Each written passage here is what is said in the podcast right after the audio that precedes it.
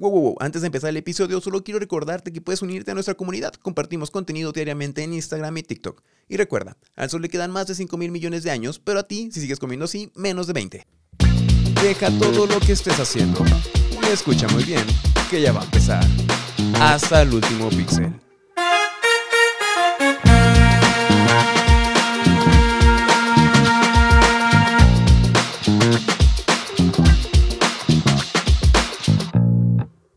Sea usted bienvenido al noveno episodio de Hasta el último píxel, el podcast donde te cuenteamos las historias de los hechos y personajes más emblemáticos de la industria de los videojuegos. Yo soy Jonah y otra semana más tengo delante de mí al siempre pendenciero Luis. Por favor, deleítanos con tu hermosa voz. Güey, por un momento pensé que iba a decir otra cosa. ¿Qué cosa, güey? Pensé que iba a decir pendejo. Ah, sí, güey, eres un pendejo, hijo de tu puta madre. Pero bueno, ¿cómo has estado esta semana? ¿Qué has hecho? Pues estaba bien hasta que me dijiste pendejo. Pero, pero todo bien. Esta semana me compré el Game Pass. Ajá, ah, perro. Me animé, hice unos trajidos extra y, Ajá. Ah, y me compré el Game Pass. Y me bajé el Hi-Fi Rush, que está Oh. muy, muy bueno. Ajá, te, dicen lo, que está muy bueno. te lo recomiendo. Y también el Dead Cells, que me quitó todo mi tiempo libre de esta semana. Mira, Dexels es muy bueno, pero se acaba. Bendito Dios se acaba, entonces lo vas a poder abandonar en cuanto lo pases. Si no acaba con mi vida primero. Nah. ¿Y Bueno, tú quién qué sabe. hiciste? Yo esta semana nada, güey. Fue una semana funesta, pero mira, ¿Y adulto? sí, güey, lamentablemente. Pero es sábado, es puente, entonces hay que festejar. Sí. Lo bueno que tu vida mejora cuando me ves cada sábado. Ey. Bueno, este. Ay, este. Qué incómodo, ¿no? Eh, ¿Hay algún tren nuevo? Sí, ¿no? Hay, hay uno que otro por ahí bailando en Pues, TikTok. nada más recuerdo el de Dumb Ways to Die. Ah, porque sí. se abrieron una cuenta de TikTok y empezaron a subir otra vez como la musiquita y así. Y la gente empezó a poner videos de Dumb Ways to Die. Ajá. Pero de muchos dudo que la persona haya sobrevivido. Ah, sí, ya, cabrón, cabrón. Intenso el golpe, pues. Pues no se ve, es que se acaba justo Ah, sí. cuando- con la persona así con el cuello chueco. Ajá, ajá. antes de la tragedia. Ajá. Demonios. Y ya, no me acuerdo de otra cosa. Creo que yo tampoco. Si alguien por ahí nos está escuchando y dice, ah, pendejo, se les olvidó de esto, coméntenoslo, los escuchamos. Para la historia de esta semana les traemos un juego que ni yo me esperaba que tuviera un impacto tan grande y espero que tú tampoco lo conozcas. Se trata de Pole Position, un juego de carreras que trataba de ser un simulador lo más real posible a, literal, una carrera de Fórmula 1. ¿Lo me conocías? suena de nada. ¿No? Nada, nada. Verga, güey, es que sí está algo complicado. Probablemente si lo veas, lo reconozcas como lo he visto, pero no sabías la profundidad que tiene esta historia. También para esta bonita historia les vamos a dar un pequeño chapuceo en el avance de los juegos de carreras, cómo fueron mejorando desde que fueron máquinas electromecánicas hasta los juegos, bueno, hasta pole position y cómo este influyó en los juegos actuales. Órale, sí, suena interesante. ¿Por qué no empiezas una vez? Vaya comentario genérico. Claro que sí, Juanito. Sin más que decir, yo propongo que comencemos. Vamos. Los juegos de carreras han acompañado a la humanidad desde mediados del siglo XX. La propensión del público masculino a los autos y a las carreras y el dominio del hombre en la industria hacía obvio que la inclusión del género sería de los primeros en agregarse. En el año de 1941, una empresa llamada International Motoscope Real Company lanzaría un juego electromecánico llamado Drive Mobile. Era una máquina hecha de rieles, resistencia, cinturones y campanas para simular la experiencia de conducción. Suena a que si lo busco en la tienda de la Play Store sale, güey. El jugador debería mantener a un automóvil dentro de la carretera mientras ésta avanzaba por medio de un rodillo. Este fue el predecesor más antiguo registrado de los videojuegos de carreras. Esta era una máquina, o sea, jugabas a que man- lo único que hacías era mantener al carro dentro del camino. El camino iba girando, o sea, iba avanzando. Sí. Era como un rodillo. Ajá. Entonces, cada vez que caminaba el rodillo, pues iba como moviendo el, el camino. caminito, ¿no? Ajá, el escenario. Y lo único que tenías que hacer era mantener el carro en el camino.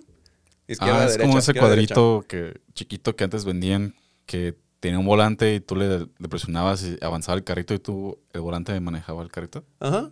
Con los años, las innovaciones tecnológicas añadían a la fórmula.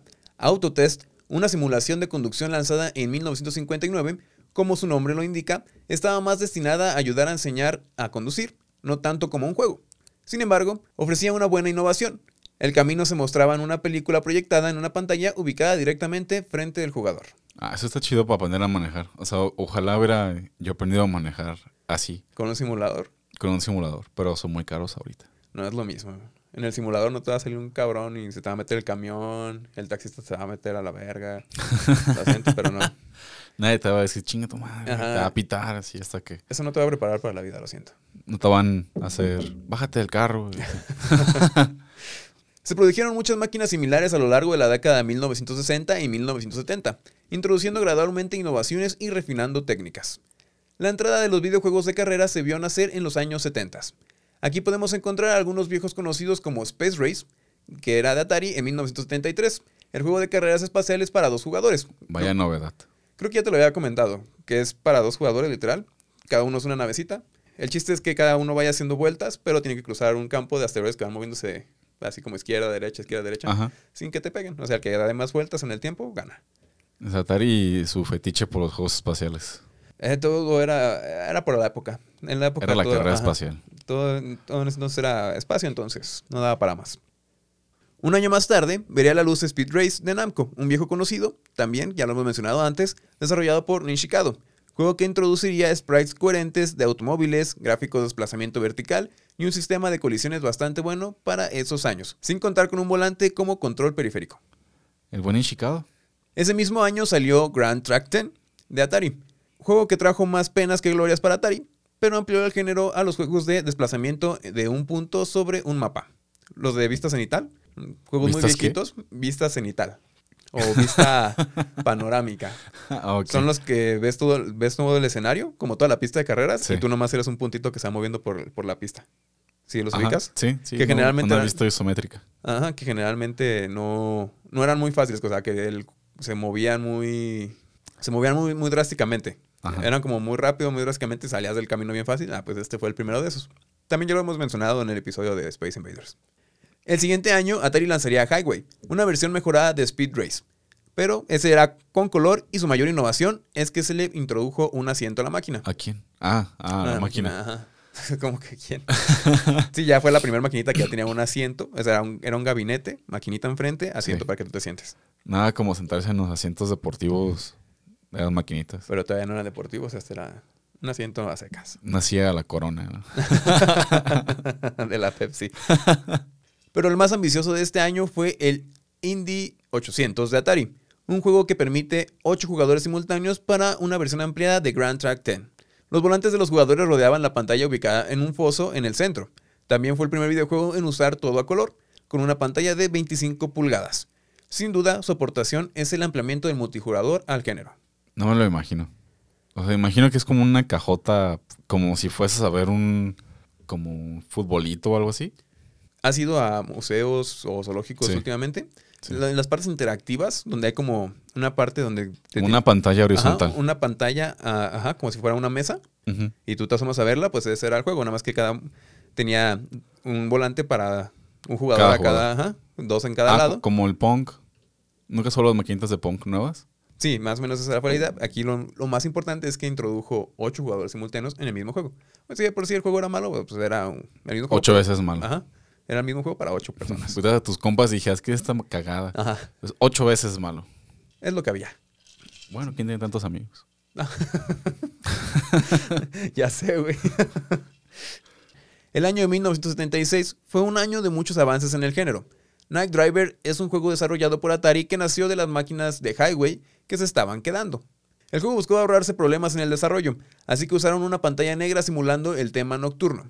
Era muy simple, el carro no era programado, se trataba de un plástico sobreexpuesto en la pantalla y el jugador solo tenía que conducir a altas velocidades en una carretera con muchas curvas. Aunque el juego no era muy llamativo, aportó algo fundamental en el género, la vista en primera persona. No sé por qué me imagino que es un carrito saliendo de una pantalla. Como pegado a un poste.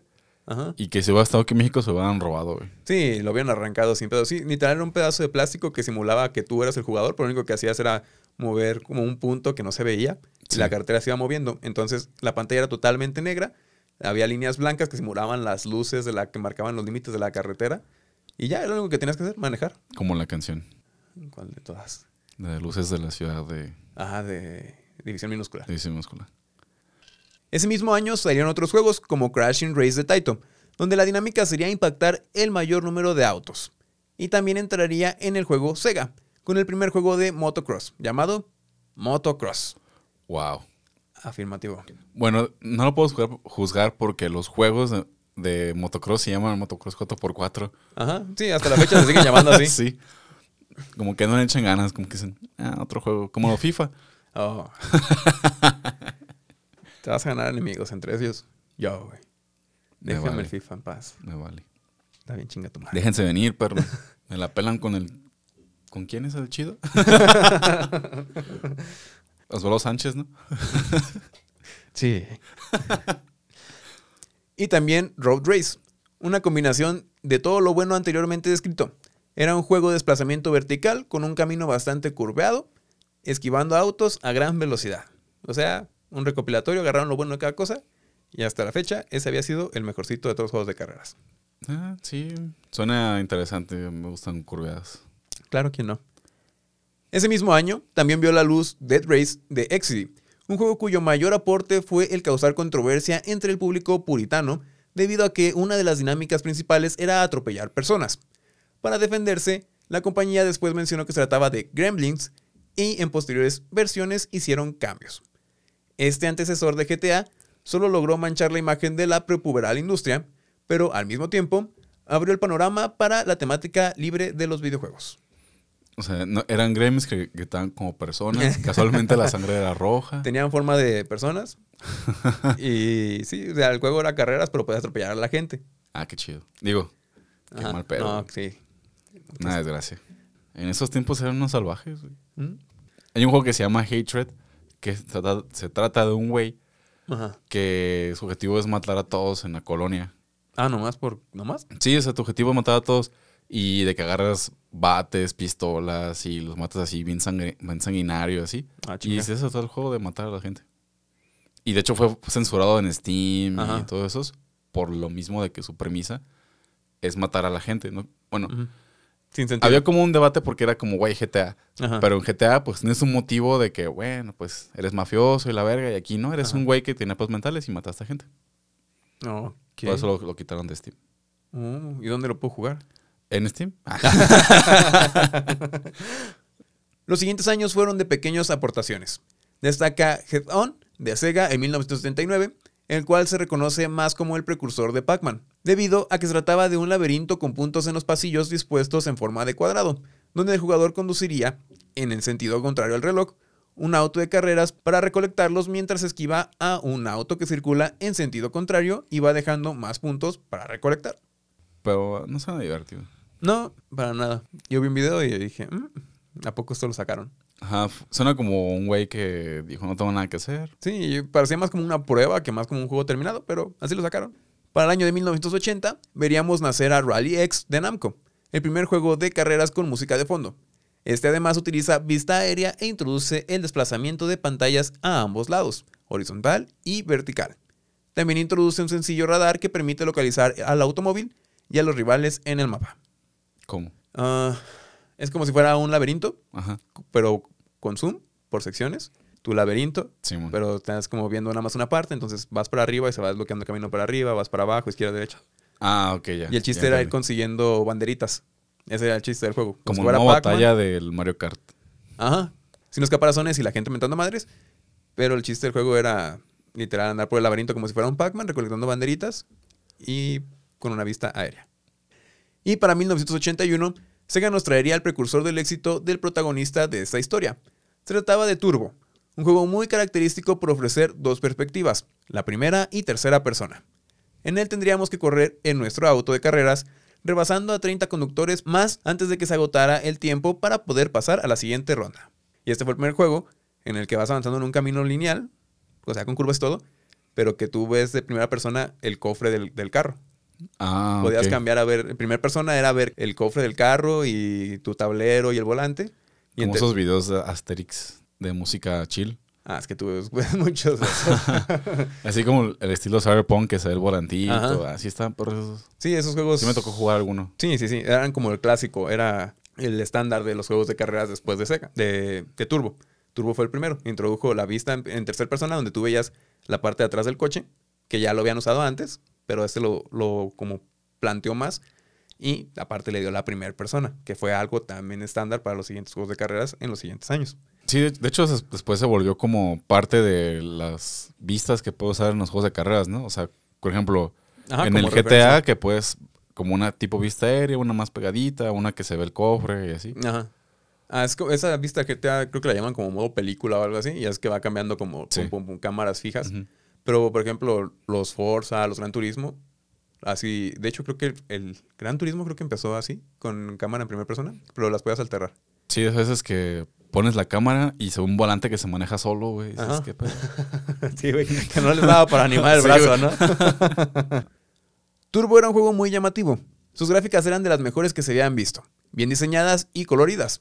Se corría a través de múltiples escenarios como ciudad, tundra, bosques, puentes, túneles, etc. Y además de los autos que al impactar hacían que perdieses todo el impulso, encontrarás obstáculos como charcos de agua y ambulancias que saldrían por detrás de ti y te rebasarían. Turbo fue el chicote que encendió la fórmula del género, pero no fue la llama, puesto que su sucesor sería quien llevaría las cosas al siguiente nivel. Chan, chan, chan. Mario Kart. Nah. Ah, el chavo kart, güey. Ah, el Chavo Kart. No, ese fue otra cosa. Otro nivel. Parte aguas. Chavo Kart. En el año de 1982, Namco venía enranchada de éxitos después de Pac-Man y sucedáneos. Sus juegos en el género de carreras habían sido bien recibidos y siempre aportando con nuevas dinámicas e innovaciones. Para cuando Sega lanzó Turbo, Namco ya estaba trabajando en su siguiente juego de carreras que juntaría todo lo bien visto en el género para esa época. Pero añadió un toque que fue fundamental para su éxito, el realismo. ¿Se acaba la gasolina? Te lo robaban y Te todo el pedo. Ajá. Te pasaba un güey en una bici y te rompía el retrovisor de un putazo, güey, porque te le cruzaste. Así, ese nivel de realismo traíamos. No, sí, es otro nivel. Ni se ve ahorita Ajá. esos pedos. El juego que estaban pensando tendría la temática de Fórmula 1. Lo llamaron Pole Position, debido a que es el nombre que se le da al competidor que va en primer lugar en la carrera. Chale, suena a Ah, un a un table baile, ¿verdad? de esos de mala Sí. muerte. De hecho, si buscas imágenes, güey, llega al punto en el que te empiezan a salir de que no sé quién chingados hizo una. Shakira y Madonna tuvieron clases de, De pole de dance. pole dance y cosas así, sí, así, a ese punto. Yo de creo que es, interconexión tiene. eres un puercote. güey. Ya me expuse, ¿verdad? Chale, chingada madre. Las malas lenguas dicen que quien dio el nombre fue Toru Iwatani, el creador de Pac-Man. Pero no encontré una fuente que me dijera realmente si esa fue la razón. De Ortiz. ¿Ah? Yo merengues, fuente. Fuentes yo. de Ortiz. Ay, mijo. Estaba siendo desarrollado por Shin...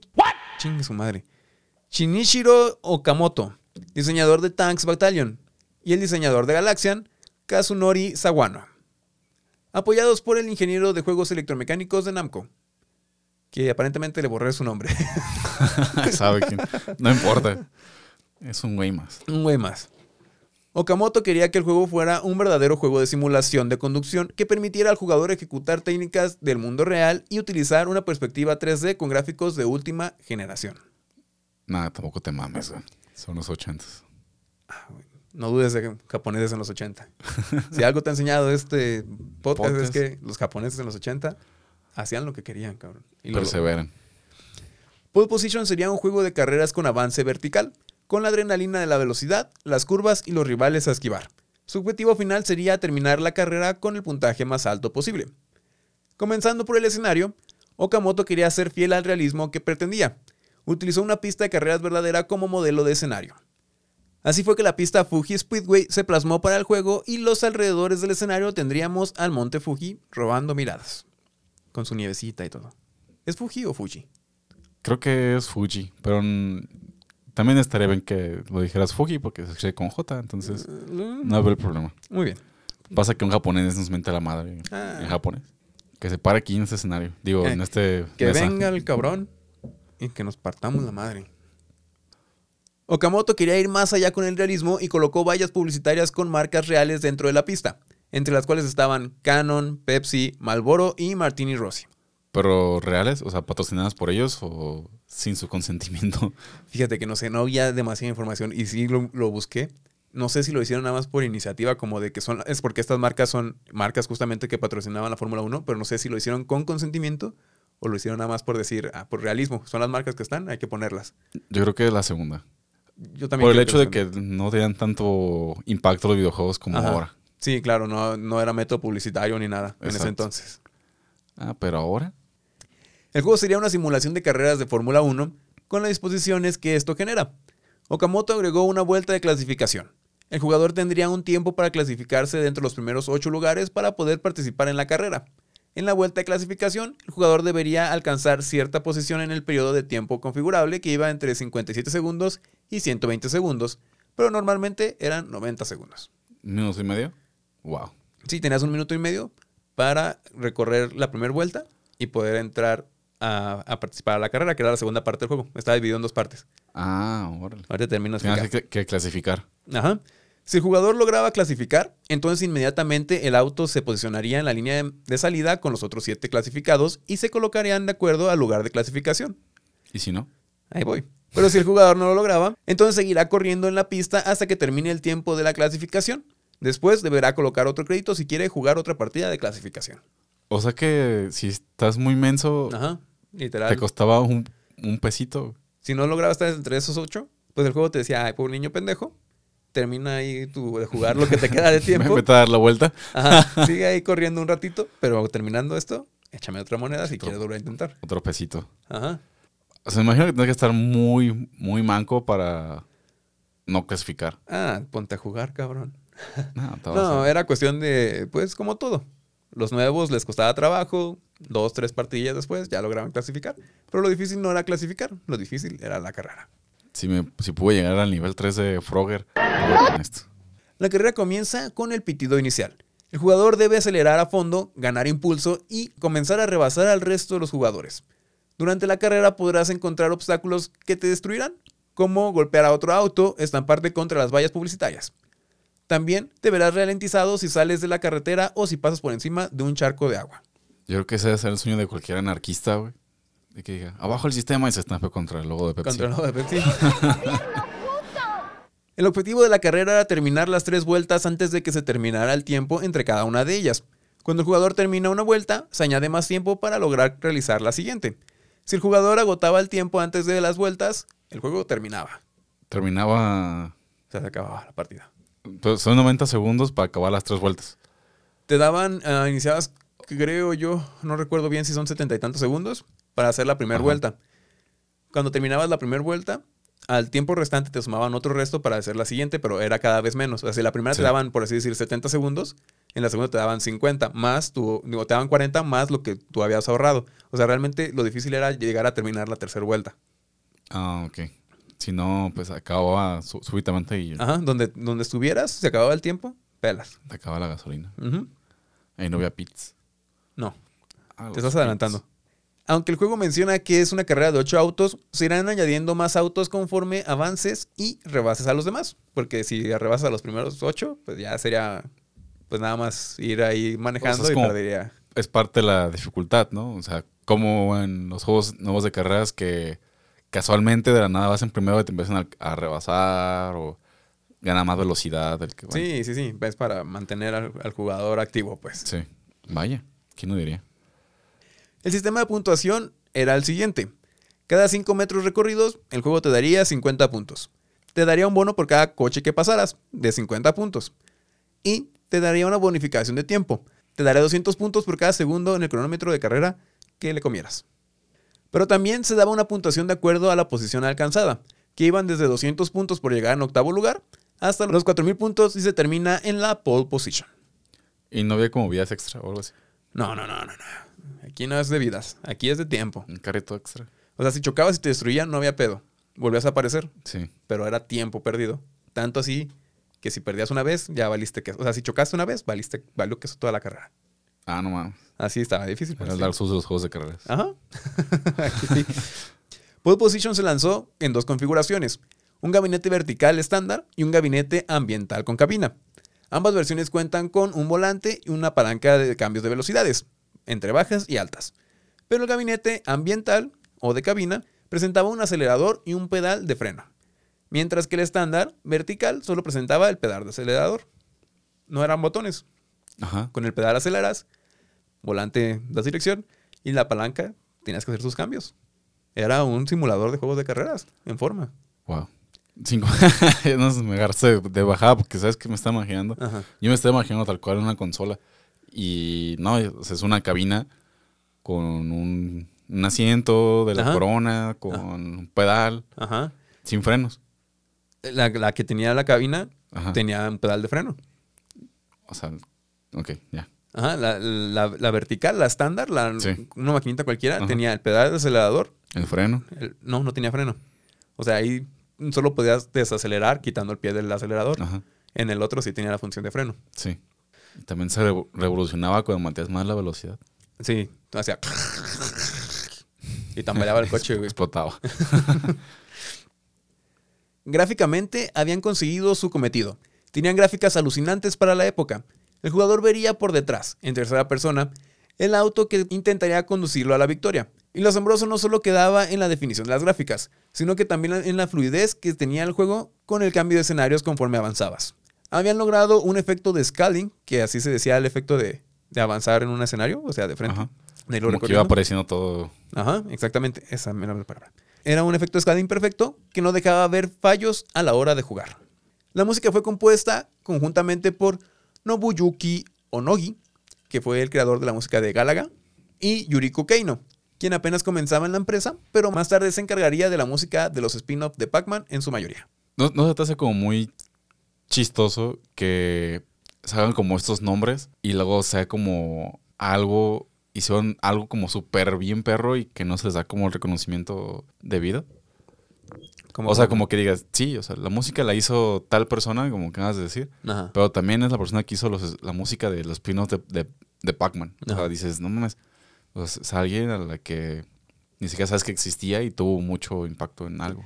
Generalmente la música es de las partes de los videojuegos más olvidadas. O sea, hay por ahí unos que otros famositos, como los que hicieron la música de los Final Fantasy, etcétera, que son como un poquito más recordados los de Castlevania, pero la gran mayoría viven en las sombras.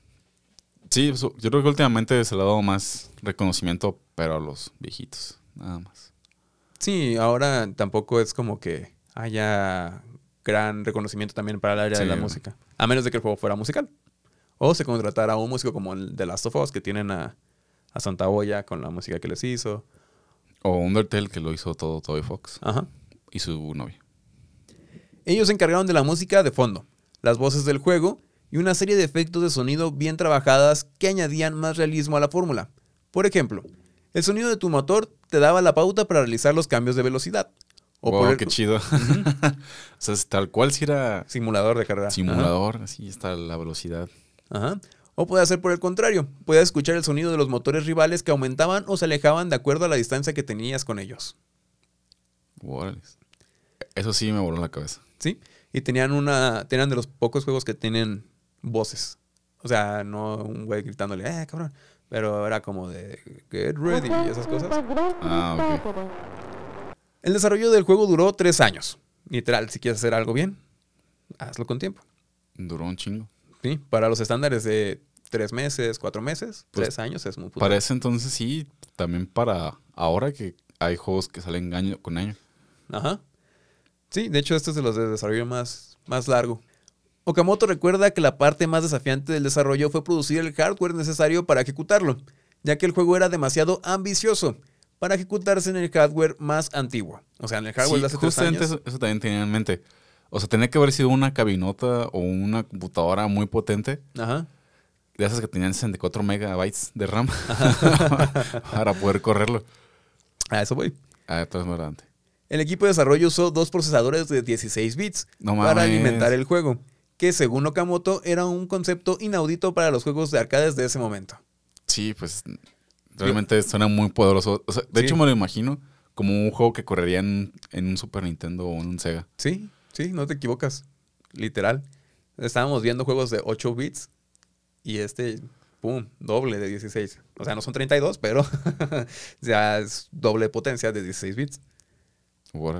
Para que te imagines el, el- el estándar de gráfica que te, que te digo, porque Que ahorita tuvo. que empezamos a hablar ya de lo que logró, vas a ir encajando todo. Sí, es que me lo he ido imaginando y realmente solo me lo imagino como un juego de Sega, tal Ajá. cual.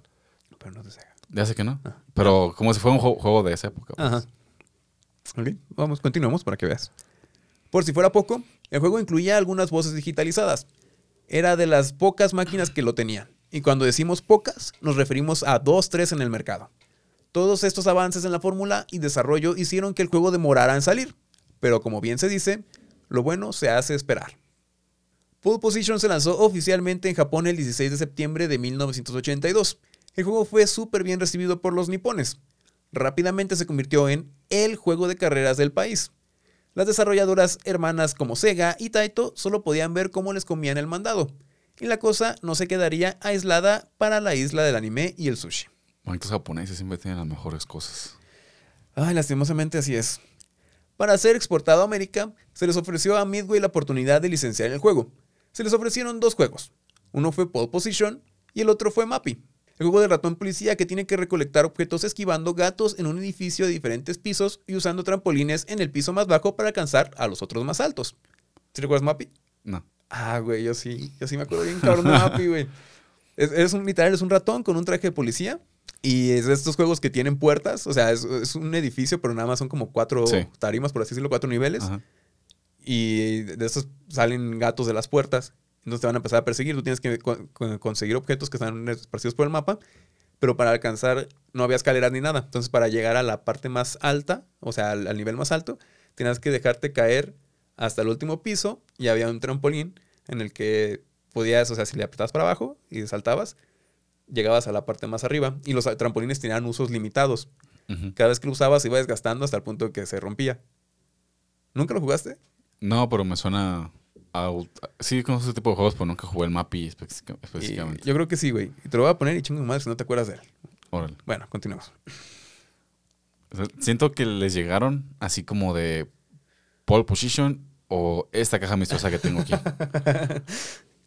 ah, pues malamente caja, la caja. Tomó la decisión equivocada Midway y se llevó la caja, güey. Con Midway fuera del camino, trabajando con Mappy, sería Atari, la otra empresa que estaba al pie del cañón con los juegos de carrera, quien se animaría a traer aquel juego que se veía prometedor. Y Atari Matanga dijo la changa. Ajá, sí, Atari, que era la otra, la otra empresa que estaba ahí sacando juegos de carreras constantemente, dijo, este juego está pasadísimo de verga. Mejor me agarro yo de él. Pero ¿cómo comparas a un juego de carreras con un ratoncito con traje de policía, güey? es como si tuvieras un perrito con suéter, güey. Ajá. Pues ahorita yo creo que pega más un perrito con suéter. Pero, ah, pues, sí. no, no suena lógico. De ver el portento gráfico, sonido, jugabilidad que tenía Pole Position y Mappy.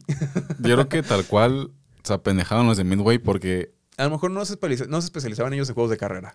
Yo creo que más bien fue eso. Bueno, pero Midway tiene el antecedente de traer todos los juegos famosos a América. O sea, como que tenía como ese ojo para que no haya visto el pole position. Bueno, total. Eh, yo digo, digo, como fue un juego de arcade, como fue un arcade literal, género arcade, pues tenían más experiencia que con los juegos de carreras. Entonces, yo creo que por ahí tuvo que subir. Además, imagínate el costo de traerte semejante máquina o de construir semejante máquina. Sí, también. Mm, ya sea construirla en Estados Unidos o traerla de Japón. Yo creo que va a ser como difícil. A lo mejor eso fue por la caja misteriosa. sí, era más fácil de construirlo. Atari en ese entonces tenía mucho nivel de desarrollo. Igual y Midway tenía más dinero porque pues prácticamente se quedó con las dos cosas que rompió en el mercado en años anteriores. Pero Atari era portento en desarrollo, entonces ellos sí podían darse ese, esa oportunidad de, sin tener que modificar el juego, hacerlo. Y por ejemplo, los gabinetes con modo de de carrito, pues también poder fabricarlos ellos. Además, Atari tenía marihuanos. Eh, era algo bien, bien sabido, pero no sé si eso aporte a, que Nunca dudes en la capacidad de un marihuano. Ah, tienes razón.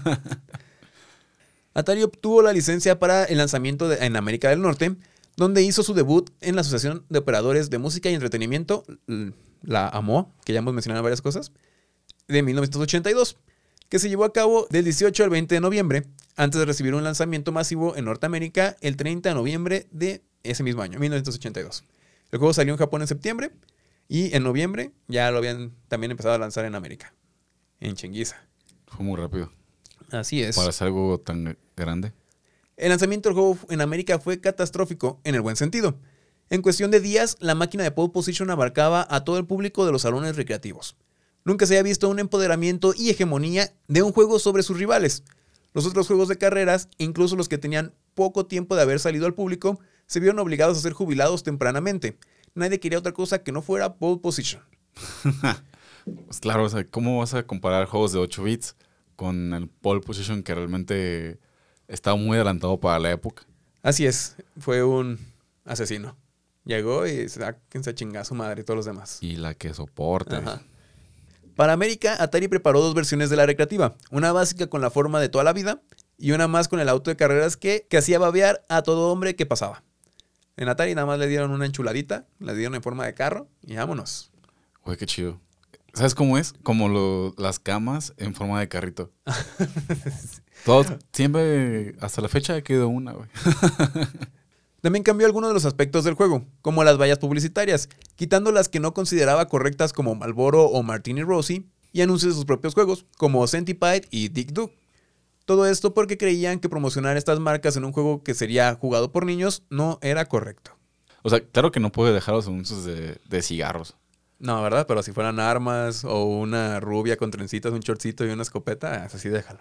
Probablemente los cambiaron por unas Winchester. A lo mejor. No, realmente nada más pusieron Centipede y su juego y 7-Eleven por alguna razón. Yo creo que algún convenio o algo. Por los flushes. Los flushes son los, los icy, pero ah. sin marca. por los vikingos que no son vikingos. Por los vikingos no son vikingos. ¿Qué? Los viernes el queso es gratis. ¿Ah, neta? Sí. Ah, mamón. Pole Position dominaba los salones recreativos en 1982. ¿Y cómo no lo iba a hacer? Gráficamente era una exquisitez. Ninguno le tocaba los talones en cuanto a gráficas y la fluidez con la que estos se movían en conjunto lo hacían lo mejor de lo mejor de las arcades. El sonido no se quedaba para nada atrás, puesto que también hicieron un conjunto de música y sonidos realistas propios de la carrera verdadera de la época. Sí, todo ese pedo. Todos esos sonidos estaban. Cuchao.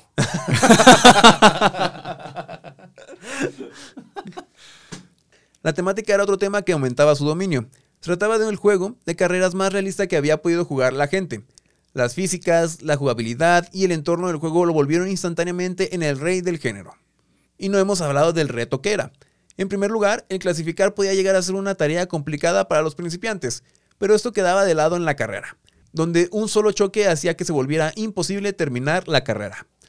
Pero esto se veía mermado por el resto de características que tenían hipnotizado al jugador. Pues, realmente sí está como complicado, ¿no? Porque si no sabes manejar. Deja tú de manejar.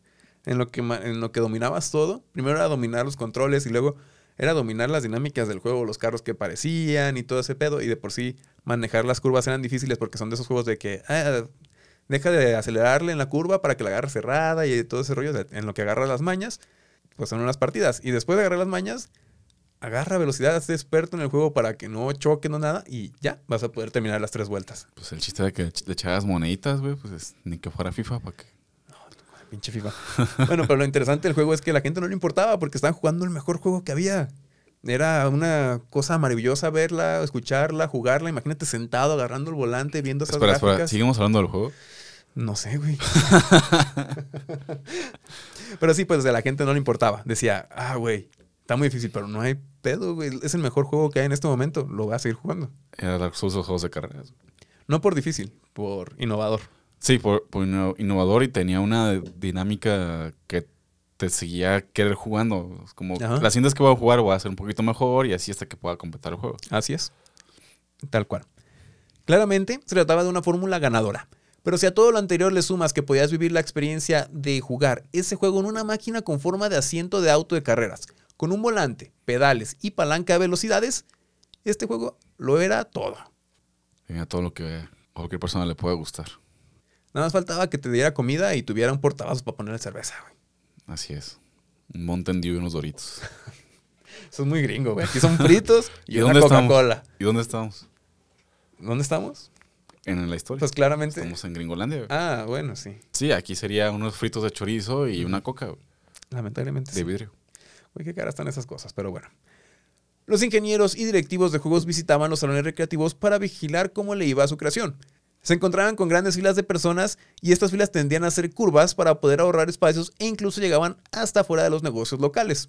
O la vuelta toda la manzana. Sí, estaban como en gusanito. Primero se acomodaban como gusanito como para agarrar más espacio e incluso después de eso tenían que salirse de la farmacia o de la tiendita, suponiendo que estábamos aquí, bueno, del salón recreativo, para seguir haciendo la fila afuera. Entonces la gente pasaba y no mames, ve esa fila para jugar. Y nada más llega un vato así como, ¿es la fila de las tortillas o es para jugar pole position? No, es para jugar pole position. Las tortillas es la fila allá. Estoy seguro que en algún punto se agarraron de putazos por ver quién seguía jugando, güey. Sí, sí, yo creo que también hacía como de, güey, ya llevas tres veces. O sea, güey, ya chocaste, chinga tu madre. Ah, güey, me vale pito, traigo más monedas. Y se le echa. Ajá, así volteándolo a ver, así como de, mira, puto, ahí va otro juego. Y saca una pistola, ¿no? A ver. Es americano, no me sorprendería. Además, la máquina también se popularizó en el resto de lugares públicos, por ejemplo, gasolineras.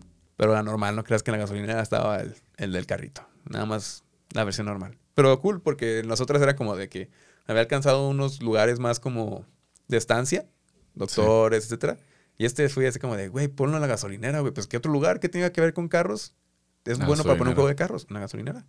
Ahí en la concesionaria de coches. Ajá, en la refaccionaria. Este juego ya alcanzó niveles más, más hard. No me imagino la cabina en un consultorio del CIMI, güey. No, primero estaba grandísima, güey. Era, o estaba el doctor del Simi o estaba la cabina. Pero estoy ahí, mamón. Estar en un monje. Puede hacer el CIMI Card. tendría, tendría Simi Card en vez de pole position. Güey, idea millonaria, no mames. Hay que darle a, al José Simi. En los Estados Unidos vendió más de 21 mil gabinetes del juego por un valor estimado de 61 millones, lo cual equivale a 171 millones ajustados a la inflación de esta fecha. Wow. Y esto fue solo en 1983. O sea, yo imagino que contando el costo total de la máquina, ¿no? Híjole, mijo, no sé. Con trabajos encontré datos. ¿Tú crees Tienes que vayas a sí, ver? es cierto. De hecho, es de- no sé si alguien se dio cuenta, pero es el primer tema en el que recuperamos las cifras porque no había información de los otros. Entonces, me siento feliz otra vez de tener cifras aquí contigo y poder compartir cuántos bubalos nos podemos comprar con lo que ganó esta pendejada. Pues considerando que el valor te cuesta como 5 pesos. A la verga, bueno, picafresas. Regresemos a las picafresas. Se recaudaba alrededor de 450 semanales por máquina, dólares. Semanales por máquina. Ajá. Terminó el año como el juego de arcades con mayor recaudación de 1983 en América del Norte, según Ripley y la AMOA. Y nuevamente se convirtió en el juego de arcade con mayor recaudación en los Estados Unidos. Tanto fue su impulso que incluso varios años después de su lanzamiento seguía siendo uno de los cinco videojuegos arcade más taquilleros. Cinco años para esas fechas eran un putero, güey. Pues 5 años vigente. Y hablando de que en esos cinco años ya, lo ya salió la NES. destronar. Ya estaba la NES en esos cinco años. Y todavía seguía ahí. Pum, pum, pum, pum. Sí, No llegó ningún juego que lo pueda de- quitarle el trono al, al pole position. Literalmente hizo como su nombre, Ajá. un pole position. Pole position is on pole position. Así es. En español sería como primer lugar, ¿no? Busqué la traducción Ajá. y tal cual dicen pole position o. Position del polo. o No, no, literal, nada más dicen como posición, primera posición, algo así. Ajá. Como que es una palabra más, Gringa. por así decirlo, pues un ter- es un término. Ya más que nada es un término. En las listas de arcade Replay de Estados Unidos, encabezó las listas de gabinetes durante siete meses de 1983, desde marzo hasta agosto y nuevamente en diciembre. También superó a los Play Mirror en las listas de arcade durante seis meses consecutivos desde marzo hasta agosto de 1983, y luego encabezó la lista de ubicaciones de calles en noviembre de 1983. O sea, el juego que tenía más ubicaciones en la calle. La fama de Pole Position no se quedó en arcades. Obviamente, se porteó para las consolas caseras de Atari y sobresalientemente para la Commodore 64, siendo todas sus versiones igual de elogiadas por la comunidad, refiriéndose a ellas como el mejor juego de consolas. El mejor port. También el mejor juego de consolas. Ajá. Lo portearon también que era el mejor juego de consolas. Pero no creo que tenga los mismos gráficos, ¿o sí? No, obviamente no tenía los mismos gráficos, no, no, no daban para tanto. Pero aún así, con todo el portento y todo lo que lograron transformar y añadirlo, Sí.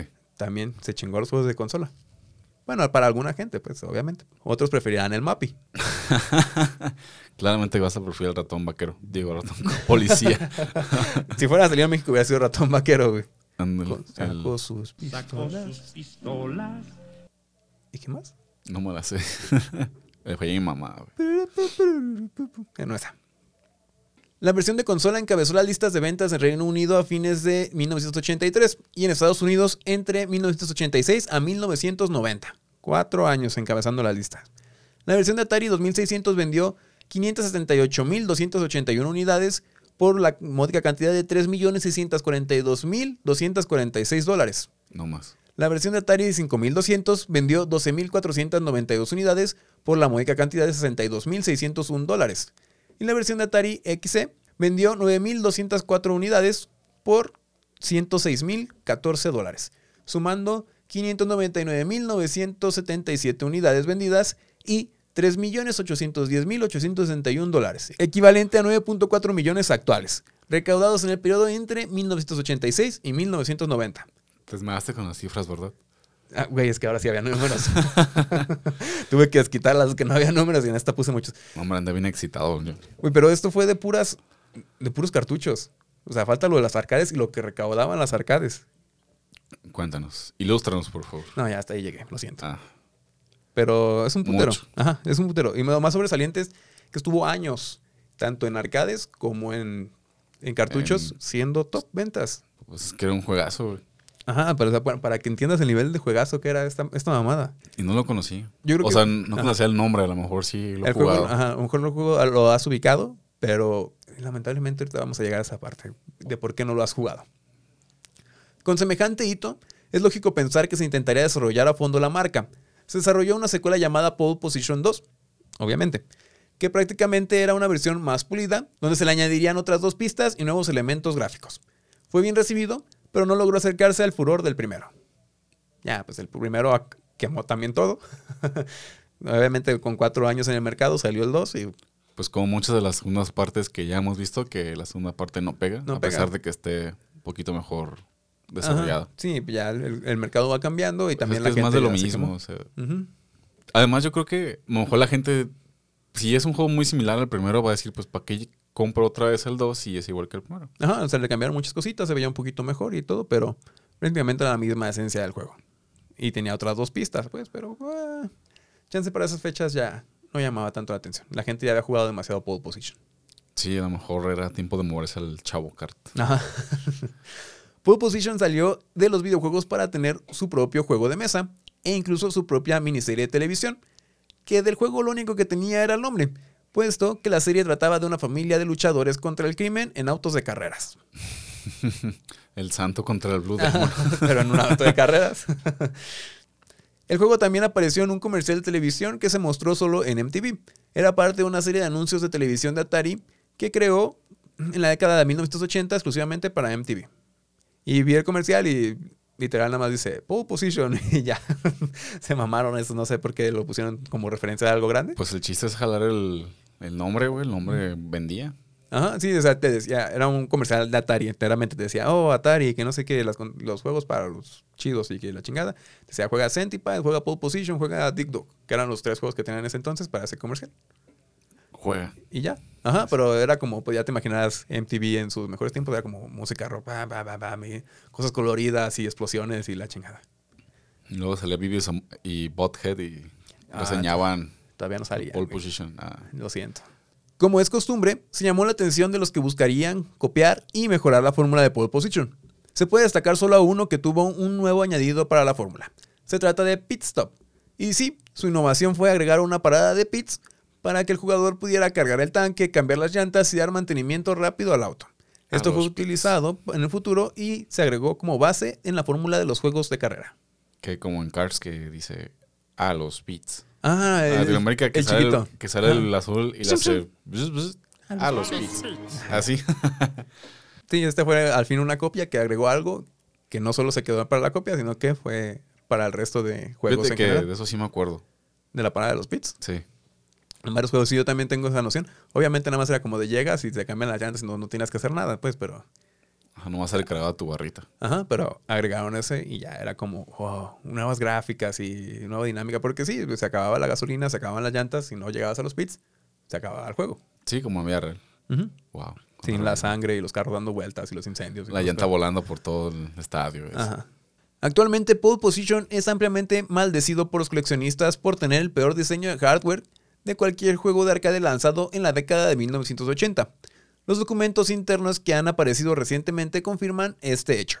La placa de circuito sufrió una gran cantidad de modificaciones y cambios de diseño que, si bien finalmente permitieron que el juego funcionara, hicieron que las placas fueran frágiles.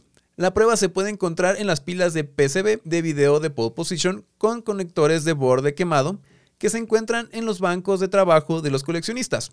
Es muy difícil encontrar las pilas de PCB de reemplazo y casi todos los talleres de reparación conocidos ni siquiera las mirarán, y mucho menos intentarán arreglarlos. Lo cual vuelve a encontrar una máquina en óptimo estado en casi un santo grial y jugarlo en una máquina original, una bendición caída del cielo. ¿Te imaginas que la dueña de las tortillas tenga la maquinita ahí guardada en su casa? Bien, mamá, ¿no? Que diga esta pinche mamada que. Con una pinche sábana cubierta, una sábana de los Power Rangers o algo así, cubriéndola ahí de guardando polvo. Esperando que pase el de los colchones. el viejo viejo. Todo lo que tenga ahí en su casa. Ya, por eso, de esta razón, no vas a encontrar una máquina de pole position para poder jugar Changos, eso como debería todo. haber sido. Justo lo que estaba buscando. Podrás encontrar algunas, obviamente van a estar muy caras. Y quién sabe si sean todavía originales o ya hayan sido remanufactura- remanufacturadas. ¡Ah, puta madre! Remanufacturadas. Ajá, esa pinche palabra. Nada que no esté en Marketplace. A ver, chécale. Bueno, corte porque Luis se puso a investigar si era posible comprar una máquina de pole position. Y Luis, por favor, tus conclusiones. No hay. No hay, no, No, existe. existen. Buscamos en eBay. Buscamos en eBay, buscamos en Marketplace, nunca falla y no había nada. No, no, no, por eso te digo, si eh, alguien tiene una máquina de, de pole position, probablemente no funcione. Y si funciona, ya lo están buscando para matarlo, para quitársela. La puedes vender en muchos miles de millones de dólares, probablemente. Probablemente. Si hoy quieres jugar pole position, lo podrás encontrar en los recopilatorios de Namco para las consolas actuales o emularlo incluso en una maquinita. Si eres muy habilidoso, puedes tú configurarlo. Que siempre hay posibilidad. Pero nunca, de los nunca, podrás recrear la sensación y la experiencia de jugarlo en una máquina original. Chale, qué triste. Sí, hay videos donde un güey te puede decir cómo configurar el joystick para que sea lo más sensible y parecido a lo que... eh, A los cambios de palanca. no, a a- los al, volanteo. Ah, ok. Ese es el gran problema porque tenía un volante como joystick y te pueden enseñar a configurarlo, pero no, no va a ser lo mismo. Aparte no van a tener el pedal, la palanca, velocidades, etcétera. Entonces, lo Si te compras tu kit de Sí. carreras de Logitech y le pones la palanquita. eso. Con algo de esfuerzo probablemente sí, tal vez se pueda hacer, pero no va a ser la misma experiencia. Chale, qué triste. Pole Position es considerado por muchos como el mejor arcade de las carreras de todos los tiempos. Se fijó como garrapata en la comunidad videojueguil al punto de que los jugadores esperaban que un salón arcade tuviera un juego de laberintos, un deportivo, un matamarcianos y máquinas de pole position y de ningún otro en el género. Por último, la historia de los personajes de esta historia continúa. Okamoto seguiría en el desarrollo en Namco. Entre sus créditos más recientes encontramos la saga Xenosaga. Saga Xenosaga, pero sí. ¿Se has jugado Xenosaga, Xenosaga o los conoces? Sí, es un RPG, ¿no? Sí, como tipo Xenoblade, Ah, sí. ahí. Algunos de la saga de Tales, que también son RPGs, Los Tales of. ajá, japoneses, o sea, más no poder. Y tal vez lo más conocido, God Eater. ¿Cuál? ¿No sabes más conocido, ¿sabes cuál es? Los God Eater. Ah, sí, los God Eater. Ajá, que es como un Monster Hunter, por así decirlo. Sí, sí, sí, se los, se los ubico. Nunca he jugado uno, pero sí sé cuáles son. Yo sí los jugué, me gustan. Me gustan. Ya hace mucho que no juego uno, pero me gustó. Están muy dinámicos a lo que yo recuerdo. Sawano, suena raro, pero es el otro güey. Continuó con algunos juegos mejor conocidos de los noventas, pero el que más llamó la atención fue Time Crisis. Ah, está en crisis. Ujú. Esas maquinitas están bien chidas.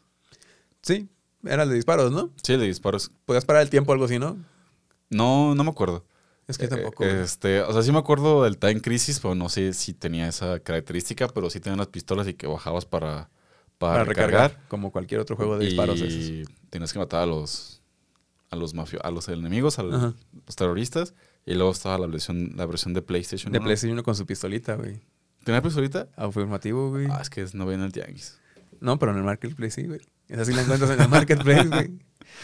Por último, Onogi y Keino, que fueron los que hicieron el sonido, siguieron con producciones noventeras de Namco. Pero sin duda, el que tuvo un futuro más brillante fue lo que lograron todos en conjunto. La fórmula de pole position fue pilar en el desarrollo de los siguientes juegos de carreras. Todos tomaban lo logrado por este y añadían nuevas dinámicas, mejoras o alternativas en el juego. Sin pole position no habrían venido juegos como Outrun de Sega. ¿No sé si te acuerdas de Outrun? ¿No? Outrun era en el que tra- traías un Ferrari rojo y traías una rubia a un lado. Ah, sí, ya sé cuál es. De, de Sega, sí. Sí. Final Lap, que Ajá. es como el, sucesor espiritual de, de Pole Position cuando ya lo dejaron de hacer. Ah, ah, Namco siguió con Final Lap, que era un juego de carreras, el primer juego de carreras con multijugador interconectado, o sea, varias maquinitas juntas para hacer un Ajá. juego de carreras. Ridge Racer, también de Namco, creo que ese sí, Sí, es un clásico. ya más o menos lo recuerdas. F-Zero o F-Zero de Nintendo. Los Daytona USA de Sega. Hasta mismo Mario Kart, Need for Speed o los sucesores del realismo, Forza Motors o Gran Turismo. Sin duda, predecesor y le debemos mucho Al. El papá de los juegos de carreras. Es el papá de los juegos de carrera, Sin exactamente. él no, habría- no tendríamos Chavo Kart. Ajá. ni el Kitty Car, ni todas esas pinches copias baratas que andan por ahí rondando. Esta bonita historia nos deja solo una bonita reflexión. Si vas a hacer algo, hazlo con todo. Pisa el acelerador y dirígete a toda velocidad hacia la victoria. Cuchao. Cuchao. Esta fue la historia de Pole Position, el antes y después de los videojuegos de carreras. Y fin. La verdad, me gustó mucho la, la historia. O sea, me quedé impactado por el hecho de, de que para los años en los que se desarrolló fuese como tan innovador y dio un brinco enorme a los gráficos en ese entonces. No, no solo fueron gráficos, fue la música, fue la jugabilidad. La experiencia de juego Fue no, la experiencia de juego. Ajá. no solo se basaba en una palanquita de botones, ahora fue muy inmersivo. Fue muy inmersivo. Literal, era un simulador. Digo, dentro de las posibilidades de lo que había, pero nadie esperaba que llegaran a ese punto de, de innovación. Nadie esperaba un juego así de, de, de realista, por así decirlo. Pues, tanto la fórmula del juego con la vuelta clasificatoria, así, desde el principio con ese tipo de juego, porque antes eran tú síguele, tú avanza hasta que choques o pase algo. Y en este fue de, no, esto es una carrera y te tienes que clasificar, como en la Fórmula 1. Tienes que ganar. Ah, y todos los sonidos, la voz, todo, todo, todo. Nadie estaba listo para un pole position y en cuanto llegó, explotó. Pues bueno, terminamos un episodio más de este podcast. ¿Algo que quieras comentar, Luis, antes de retirarnos? Nos pueden seguir en todas nuestras redes sociales como Hasta Último Pixel, en TikTok, Instagram y Facebook. Y Twitter también, Sí, aunque esté muerto. está muerto. Pero nos pueden seguir. Muertísimo. Sí, claro, lo pueden revivir ustedes. Háganos el favor. Y también YouTube. También pueden escuchar Ah, sí, este también podcast. YouTube. ¿Qué hubo, chavo? Yo lo subo. Nada. Sí, no olviden que pueden unirse a nuestra comunidad. En Instagram compartimos diariamente datos curiosos, tenemos temáticas todos los días, les sacamos información personal y se la vendemos a Telcel para seguir posteando, eh, para seguir costeando este bonito podcast. Y pásense por nuestro TikTok, nos subimos a las modas que nos vamos encontrando, como la hace la chaviza. Sí, ya está muy de chill. Nada, güey, eso ya se murió, ya nos exhibiste. Pero bueno, nos vemos en el siguiente episodio donde les contaremos la historia de origen de la empresa que realizó este bonito juego del que les acabamos de hablar. Nos vemos en otra historia hasta el último pixel.